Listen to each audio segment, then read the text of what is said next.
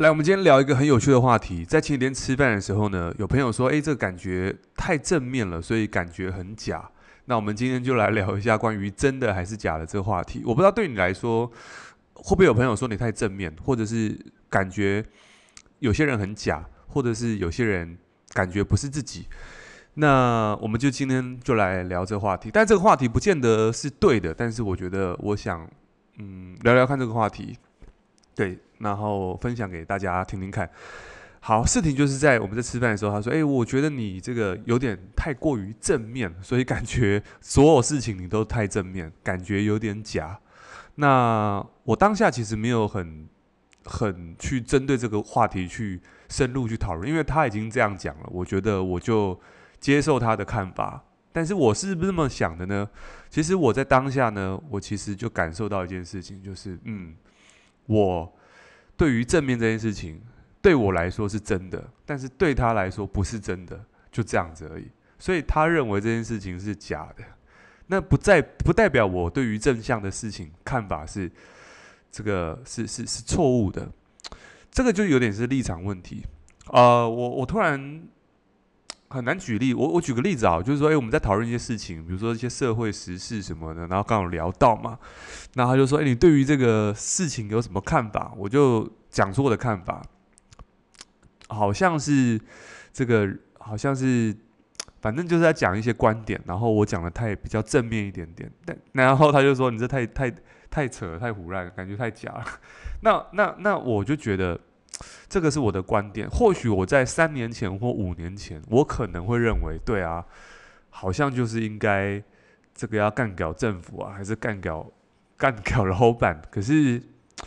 我后来想一想啊，这样讲也没有错，就是我认为去干掉别人这件事情也不算错，它只是一种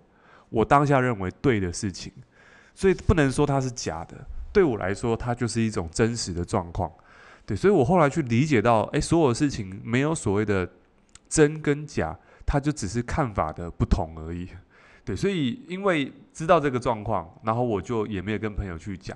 但我觉得这件事情蛮重要，是如果我去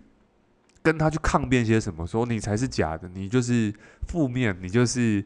不懂得去上进，所以你现在人生才这么怎么样怎么样。当我如果用这种观点去讲的时候啊。其实我们的关系是封闭的时候，我觉得更多的可能性是我跟他就没有了，就断掉了。对，所以我觉得人跟人在一起啊，我觉得高手是不能讲自己是高手，但是我觉得从一些高手身上看到是他跟不同的人在一起，他都可以去因应这个人的状态去跟他调整，他有点像是变色龙一样。对，我看到我自己有些朋友是哇，他。他很能聊，他跟任何族群的人在一起都很能够去接通他们的管道，这个是我觉得是蛮厉害的地方。那我自己还在练习，有时候还会想去跟人家抗辩一些东西。就是以前在做业务的时候，或者是说刚做这个组织行销的时候，遇到不同层级的人，就觉得总是觉得自己是对的，然后总是觉得自己这个 别人不懂，然后想要去跟人家。去硬谈说啊，你这个你就是不懂怎么样？后来发现这样做其实真的没有好处，反而是会破坏彼此的关系。所以也是在这过程当中，我学会了原来跟不同的人沟通，不太需要去跟他讨论到我是对的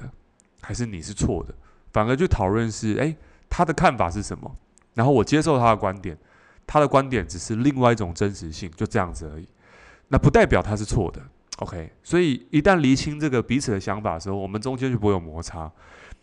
嗯，从这边我讲到一个片子，就是呃叫做叫做什么？我突然想一下，《脱稿玩家》就是雷恩莱诺演的，他是死侍的这个死侍的这个演员，就是嘴炮帅哥。对，然后最近他这部片子就在讲这个人呢进入到虚拟世界里面，然后他是一个被自动化的一个。游戏角色，也就是说，他是被程式员、程式这个写好的一个角色。各位有玩过游戏吗？就是你是主角，你在里面玩游戏，可是所有人在你游戏里面的角色都是脚本化，就是他所有的回答都脚本化了。然后故事是这样子：有一天，他戴到人类的眼镜，发现，诶，原来他是原来世界是不一样的，原来有更多的可能性。然后在这过程当中，我就感受到一件事情，就是。诶，如果我们今天在真实社会里面、真实世界里面，其实我们就有点像是这个，像是这个这个主角叫盖伊，他就是他在里面就是在做他的工作，然后他仿佛觉得他人生就是这样子，直到他戴上眼镜的时候，才发现，哎，原来原来还有外面的世界，就是原来有人类的世界，他只是游戏的角色。然后他戴上那副眼镜的时候，才看到说：“哎，原来他是游戏的角色。”所以，我觉得这部片子给我的启发是：有时候我们的人在做一些选择或选项的时候，有时候都会自以为就是说：“哎，应该就是这个样子，我的人生应该就是要这个样子，我的人生应该就是要二十岁念完大学要找一份工作，找一份工作之后呢，然后。”我每天上下班都是坐同样的车，然后看同样的新闻，然后呢，三十岁就开始要买车买房，然后开始就所有东西好像都是觉得，就像是这个程序员学好，你就是要一步一步到那边，然后你也不会去想，我们也不会想说为什么要这样做，为什么要买房子，为什么就是没有跳脱，没有这个想法的时候，就好像一直都是这样，因为大家都这样子，所以当你就是我还记得有一幕是。这个盖伊走到咖啡店，然后因为他戴上眼镜过后，他开始有自己的想法了。然后他到咖啡店跟店员讲说：“我要点一杯拿铁。”他说：“你没有拿铁啊？你这个平常你都是点咖啡的，所以你只能点咖啡，因为这里所有的人都点咖啡。”然后他就说：“可是我我就是要点拿铁。”然后当然店员店员也是给他一杯拿铁，所以他他那个地方。就就就跳脱出来的时候，可是店员觉得他是怪的，所以当他在跟很多人去讲关于，哎，其实这个世界不同的时候，所有里面的电玩角色，因为电玩角色都是被写好的程序员嘛，他都觉得这个盖伊是怪人，可是因为戴盖伊戴上了这个人类的眼镜，他知道，哎，原来有他是虚拟人物，可是外面有一层的，外面有玩家在控制。那我就在想，其实我们人有时候在各种的。各种的，嗯，你说家庭教育还是媒体这样子，一层一层的把我们的思维洗成固定的想法的时候，有时候我们很天真的都以为很多事情应该就是这个样子，对，就少了自己的想法，对，所以这层眼镜是什么呢？以在电电视电影里面演这层眼镜，就是他，反正他就是突然拿到这副眼镜了。但于我觉得对于我们来说的话，我们在现实，如果你正在听 Podcast 的人来讲，我觉得这副眼镜有点像是，你可以跳脱出事情的本质，或者是你可以跳脱出一个，你可以提升成一个更高维度去看到整个事情的，不能讲全貌，但是就是你能够更能够察觉的时候，你可以看到更多的东西，你会你会停下来去感受到很多的事情发生，不是。不是自动的，就是就是，我要怎么讲这个感觉啊？就是很多我们认为它就是这个样子的事情，如果真的能够停下来去看这个问题，会发现这个问题会发生，是因为上一件事情是每一件事情在网上的那个齿轮是不断的去去去转动的，所以以至于有现在这个结果。